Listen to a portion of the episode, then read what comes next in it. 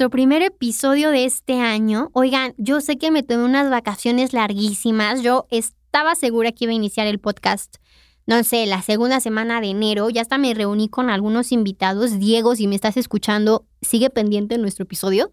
Este, pero la vida se me pasa volando. pero bueno, más vale tarde que nunca. Muchísimas gracias por estar aquí, por seguirnos escuchando. Eh, sinceramente, me tomé bastante tiempo para grabar estos podcasts porque quería darle más orden, eh, mayor enfoque, mejor dirección. Y este, quiero que retomemos un poquito el primer episodio. Si lo escuchaste conmigo, gracias. Si no, pues al ratito lo escuchamos, ¿te parece? En el primer episodio les platiqué de todo y a la vez de nada. Hablamos de muchas cosas, pero no profundizamos nada. Ese era el objetivo. El objetivo es que ustedes vieran de qué íbamos a hablar cada episodio y poco a poquito ir profundizando en unos o en cada uno de los temas. Hoy quiero hablarte de algo que me movió muchísimo, o sea, cañón. Yo no sé si te ha pasado que estás en una conferencia o estás en una clase y alguien empieza a hablar y lo que dice esa persona te llega. bueno, eso me pasó la semana pasada. Eh, en una de las clases que doy, normalmente cada parcial invito a alguien sobre un tema en específico, ¿no? Ya sea de emprendimiento, motivación, no sé, temas que tengan que ver con la carrera y la materia. Y en esta ocasión invité a uno de mis mentores, Edgar Ceres. Ojalá no se escuche porque hoy el episodio va a estar basado en lo que aprendí de él en esa plática que nos dio. Y es que Edgar Ceres para mí es una persona a la cual admiro muchísimo. Él es mi mentor en el lado o en el ámbito espiritual y de liderazgo. Si tú un día tienes la oportunidad de ver sus conferencias en internet, no manches. No, no, son esas personas que te llegan lo que dice. Cañón.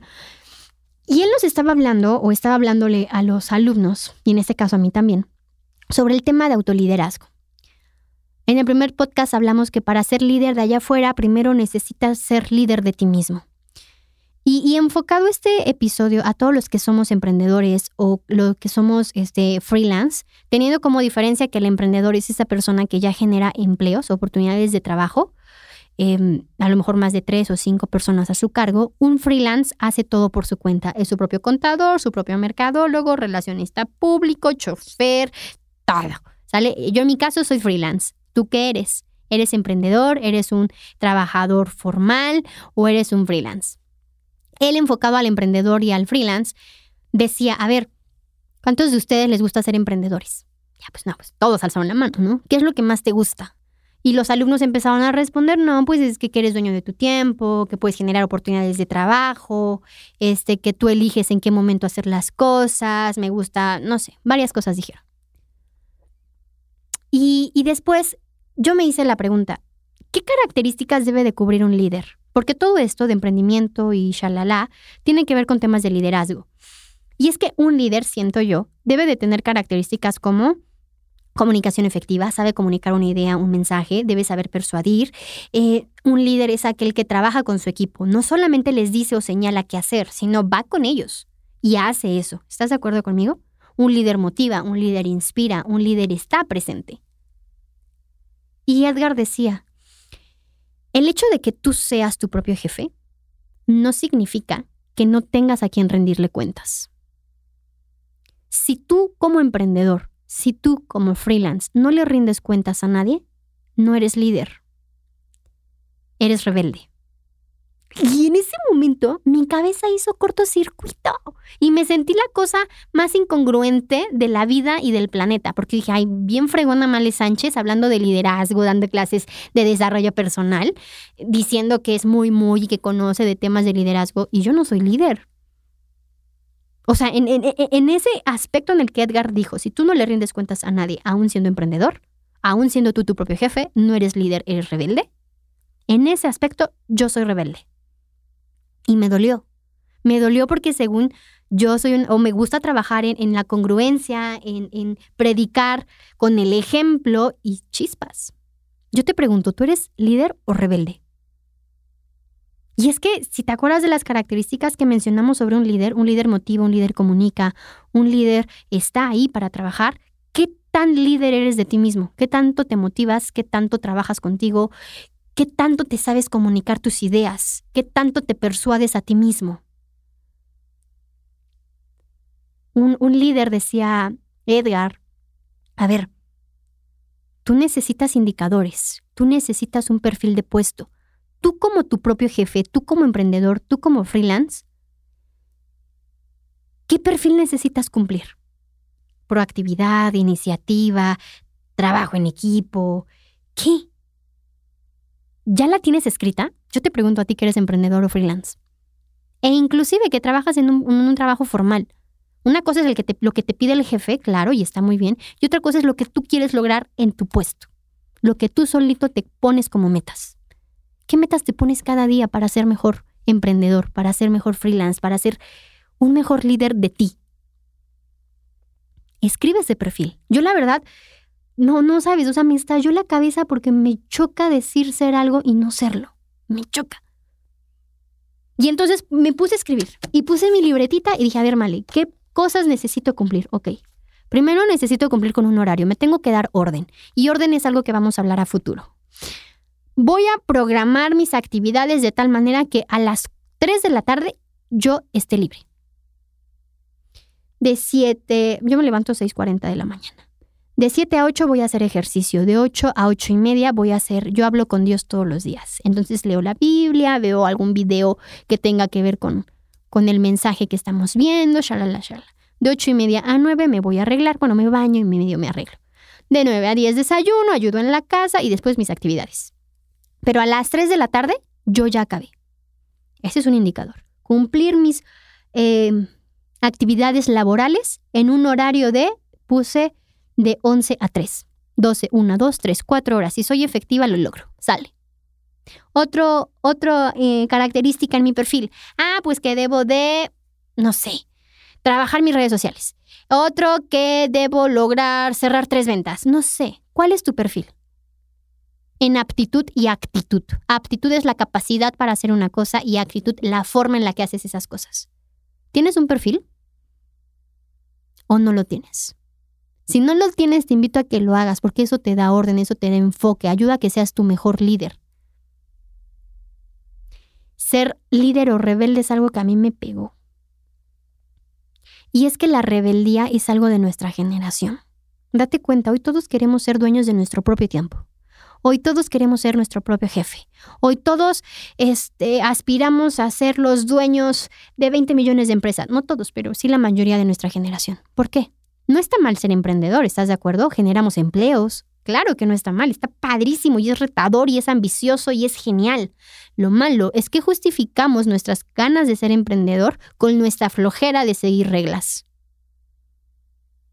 La rebeldía es falta de em, compromiso con otra persona. Y como tienes miedo a comprometerte allá afuera, no te comprometes contigo. Comprométete contigo. Así como exige un líder a su equipo de trabajo, exígete tú a ti. Si hoy dijiste que hoy ibas a hacer tres publicaciones, hazlas. Si hoy dijiste que hoy ibas a eh, checar los indicadores de calidad de tu producto, chécalos.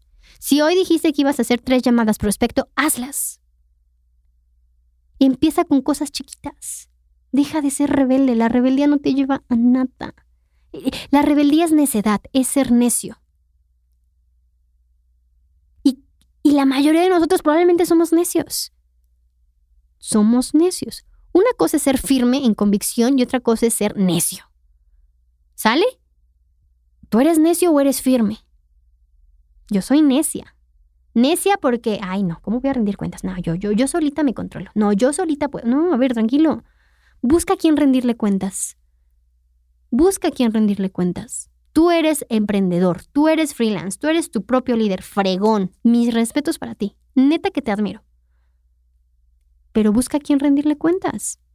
Cuando Edgar nos dijo esto, no sabes, o sea, dio la plática a dos grupos, uno el miércoles y otro el jueves. Dejé que la información me bajara, ¿sale? Algo que he aprendido mucho es no tomar decisiones basadas en emociones. Trabajé mucho lo que dijo. Habló sobre niveles de madurez, ¿Sale? Ahorita te explico eso. Y cuando me di cuenta que sí estaba en una posición rebelde, dije, no puedo hacerlo más. Y busqué a alguien. Yo tengo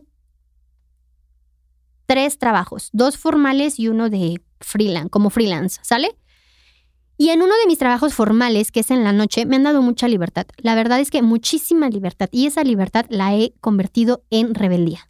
Porque hago el trabajo cuando quiero, 10 minutos antes, me confío y está mal. Entonces dije, ok, creo que mi rebeldía la puedo disminuir si le pido a Jenny, que es mi jefa, si le pido a Jenny que me exija más. Y ahí me ves hablando a Jenny. Hola Jenny, ¿te puedo marcar? Sí, márcame. Jenny, necesito que me exijas más. Por favor. Me di cuenta que no soy líder, le expliqué todo mi choro. Le digo, necesito ser más disciplinada, necesito ser mejor, por favor ya no me des tanta libertad. Me di cuenta que mi nivel de madurez es uno. Y ya no quiero ser ese uno. Y Jenny me dijo, no manches, Male, nadie pide que se le exija más. Le digo, pero yo sí. Salir de tu zona rebelde es meterte a una zona incómoda. Salir de la zona de rebeldía, de la postura de yo lo puedo, yo cuando quiera, yo a mi momento, es decir, y ser parte de la minoría. Esto me lo enseñó Silvia. Ser parte de la minoría, la minoría que se levanta temprano, la minoría que da más, la minoría que se preocupa por otros, la minoría que es eh, liderazgo, que es disciplina, la minoría. La, salir de la rebeldía, te repito, es salir de tu zona cómoda.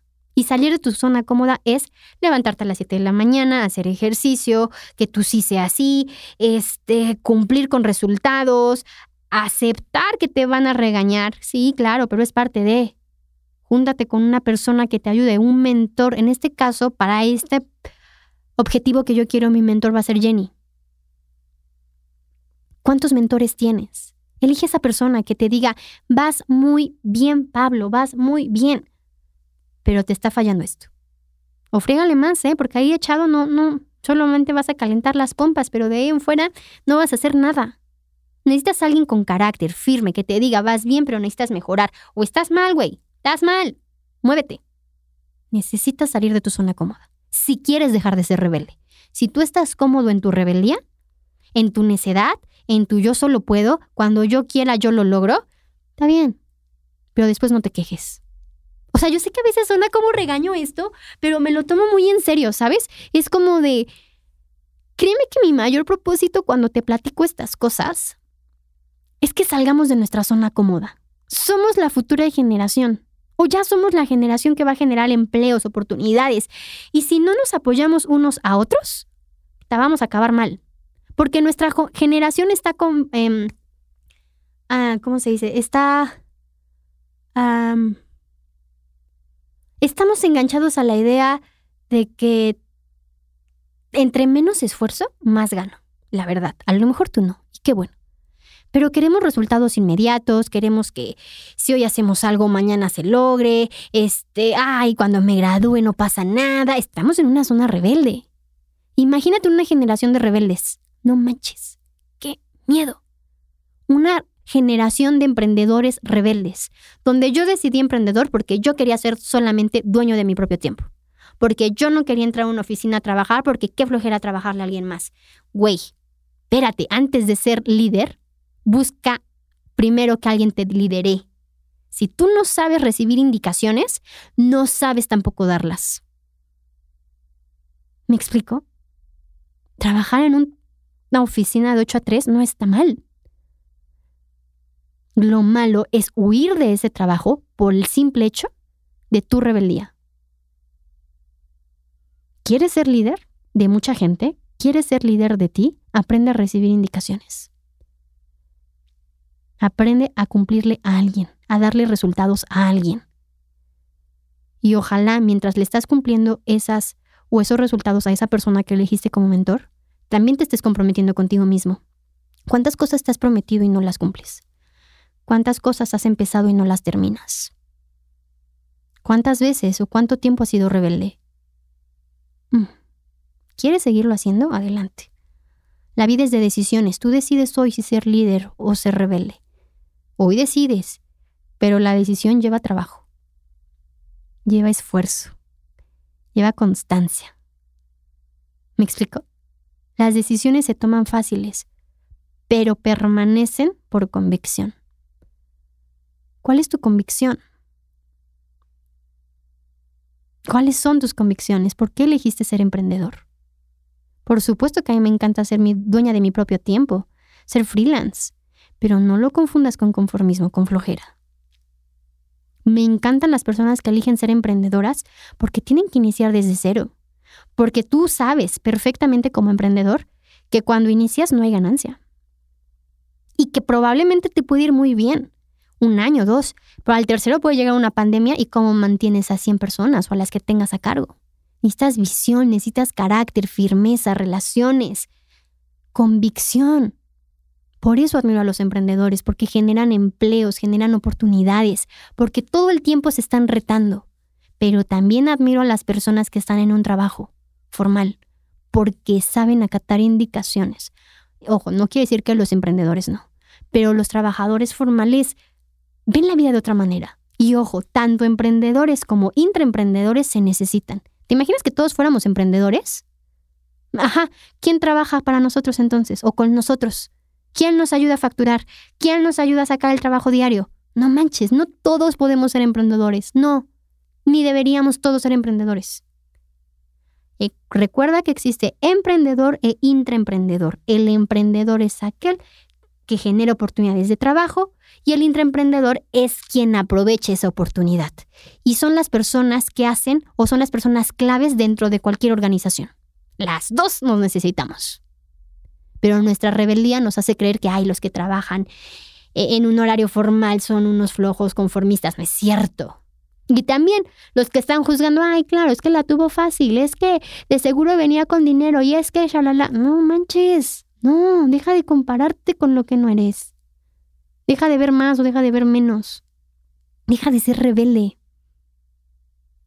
Deja de ser... bueno, yo te recomiendo que dejes de ser rebelde. Si quieres ser rebelde, adelante yo te recomiendo que no lo seas.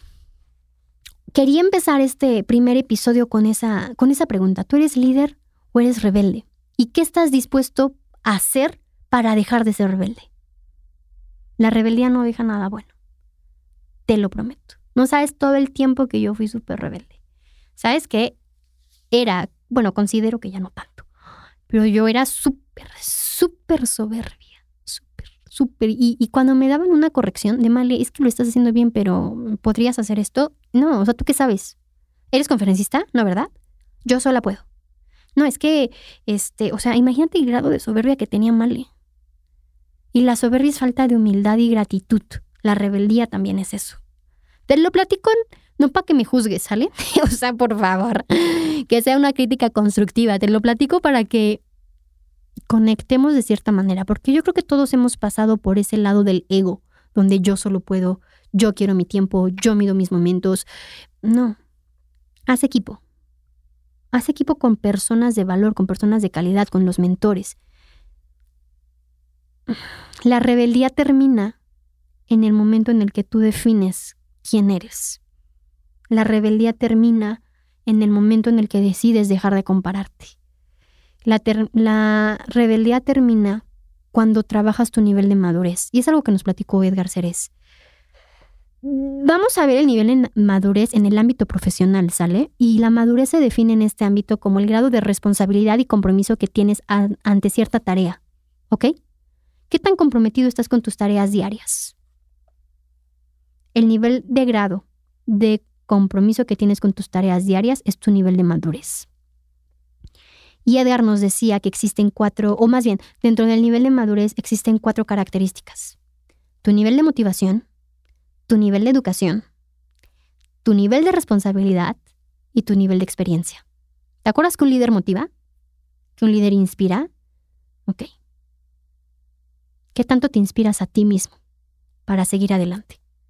Para dejar la rebeldía y volverte líder. Recuerda que el liderazgo empieza contigo. ¿Qué tan maduro, eres en el nivel educativo? Y hablo de nivel educativo, mm, si tú estás estudiando, mm, ¿qué tanto o qué tanta iniciativa tienes para meterte un curso, un diplomado? Algo para seguirte capacitando. Fuera de, ese conocimiento que a ti te gusta o de tu área profesional un error mío, de verdad no sabes qué flojera. Después lo entendí, ¿sabes? Me empecé a, a, hacer metacognición. Metacognición es esa conversación reflexiva que tienes tú para contigo. Y dije, Male, tú siempre hablas de liderazgo, de emprendimiento, de que échale ganas, pero todo el tiempo hablar de eso, no manches, qué flojera. ¿Qué sabes de, de, no sé, de finanzas? ¿Qué sabes de la historia de México? ¿Qué sabes de fútbol? ¿Qué sabes del tenis? Nada. La educación no solamente tiene que ver en el entorno profesional donde tú te estás involucrando o la carrera que estás estudiando. La educación también tiene que ver qué tanto sabes de cultura general. Mi hermano es buenísimo. No manches. O sea, yo era la de 10, creo que una vez te lo platiqué, yo era la niña de 10 o soy la niña de 10 y mi hermano de 8 y 7. Pero mi hermano tiene más cultura general. Siempre gana en los maratones. O hice una dinámica en Navidad de como eh, preguntas de cultura general, ya sabes, diferentes ámbitos, y Rubén contestó todas, desde Disney hasta matemáticas, historia universal, y yo decía, no manches, el nivel de mi hermano está cañón, porque sabe un chorro de muchas cosas. Y está, y está cool, porque qué rico es platicar con una persona que sabe de mucho, o de, no mucho, sino que sabe de diferentes temas. Es rico platicar así. ¿Cómo está tu madurez en el nivel de responsabilidad? ¿Qué tan responsable eres? Ya, la neta. Si hoy dijiste que ibas a lograr algo, hoy lo cumples. ¿Qué, o sea, si te pidieron algo o si, no sé, te prometiste algo, ¿qué tan responsable eres para cumplirlo? Y la experiencia. No manches. ¿Cómo está tu nivel de madurez en la experiencia? El nivel de experiencia tiene que ver a, espero no te hayas esperado a, a graduarte para empezar a enfocarte. Tú bien sabes, se lo digo a mis alumnos, o sea, eh, aquí en las clases de Zoom no vas a aprender nada. Vas a conocer algunos temas, sí. El profesor es un facilitador, ¿sale? Pero el conocimiento no está acá. El conocimiento está allá afuera. Y si tú durante tus cuatro años de carrera solamente te dedicas a ir a clases de 8 a 2 o de 3 a 7 en el oro que te haya tocado, ya valiste. Porque entonces allá afuera sí es cuando tienes que quejar. Es que están pidiendo 5 años de experiencia, 3 años de experiencia. Güey, si empezaste a tener experiencia o a generar experiencia desde tu primer año de universidad, por supuesto que llegas a eso. Por supuesto. Hace unos días me mandé mi currículum a una universidad, ¿no? Y me dijeron, oye, es que nos gusta mucho tu perfil, pero ¿cuántos años tienes? Y yo, 25. Es que eso nos preocupa porque eres casi de la edad de los alumnos, que no sé qué. Le dije, no te preocupes, eso a mí me ayuda un chorro. De verdad, ahorita en la universidad que estoy, en otra, me, me ayuda a conectar más con ellos. ¿Cuántos años de experiencia llevas? Digo, pues dando clases y conferencias y todo eso, empecé a los 19, 20, 21, 22, 23, 24. Llevo seis años de experiencia digo, la verdad es que me adelanté un poco, no esperé a terminar la carrera. Me dice, es que eso se debería de hacer siempre. Ojo, no es que me esté echando flores. O bueno, sí me las he hecho, no es que esté presumiendo, pero reconozco mi esfuerzo. Y tú debes de reconocer tu esfuerzo y esforzarte para que cuando te gradúes, la experiencia, la experiencia no sea conflicto para que te contraten o no, o para empezar o no. Empieza ya. Si no es ahora, ¿cuándo? Si no eres tú, ¿quién? Empieza, yo empecé dando cursos de maquillaje. ¿Sabes cuándo vuelvo a dar un curso de maquillaje? Jamás en la vida. Pobrecitas las personas que fueron al taller. Neta, te voy a poner una foto de hasta cómo yo fui maquillada. Mal, mal, fail, fail, fail. Pero empecé. Empecé dando cursos de imagen. Y, cursos de imagen enfocado a la vestimenta, a la apariencia. Después dije, no, no todo es apariencia. El siguiente episodio vamos a ver una frase de uno es el que siembra y otro es el que cosecha. Yo empecé siendo una y ahora soy otra y me encanta ver ese proceso de crecimiento. Me aplaudo cada caída, me aplaudo cada logro y voy por más. Tú apláudete. Deja de ser rebelde. Ser rebelde también es hacer menos tus logros, hacer menos tus esfuerzos. no, deja de ser rebelde. Sé tu propio líder, motívate, inspírate, échate porras. Apláudete pero también exígete. ¿Sale? Exige lo mejor de ti, porque estás para eso, porque estás para dar lo mejor, para hacer lo mejor, para trabajar en la excelencia. No esperes menos de ti. ¿Ok? Espero este primer episodio te haya gustado, te haya movido. Eh, la verdad es algo que yo quise trabajar contigo, platicar contigo, porque cuando a mí me lo platicó, o más bien cuando Edgar lo platicó en la clase, yo dije, lo tengo que hablar. Lo tengo que hablar. Y, espero podamos crecer juntos durante este año. Creo que la dirección que le estamos dando a este podcast va a estar genial. Van a venir unos invitados súper especiales que admiro, emprendedores, intraemprendedores, em, eh, eh, conocedores de ciertos temas en los que ellos se han vuelto muy sabios. Y bueno, pues espero que te guste. Vamos a estar subiendo, estoy pensando la verdad, pero me gustaría que ustedes me dijeran. ¿Les gustaría escuchar estos episodios cada 15 días o cada semana? Voy a hacer una encuesta en Instagram. me siento bien youtuber. Perdón, no me gusta. Pero voy a hacer una encuesta en Instagram para que ustedes me digan cada semana o cada 15 días y así irles grabando. ¿Sale? Nos vemos la, en la próxima y muchísimas gracias por tu tiempo.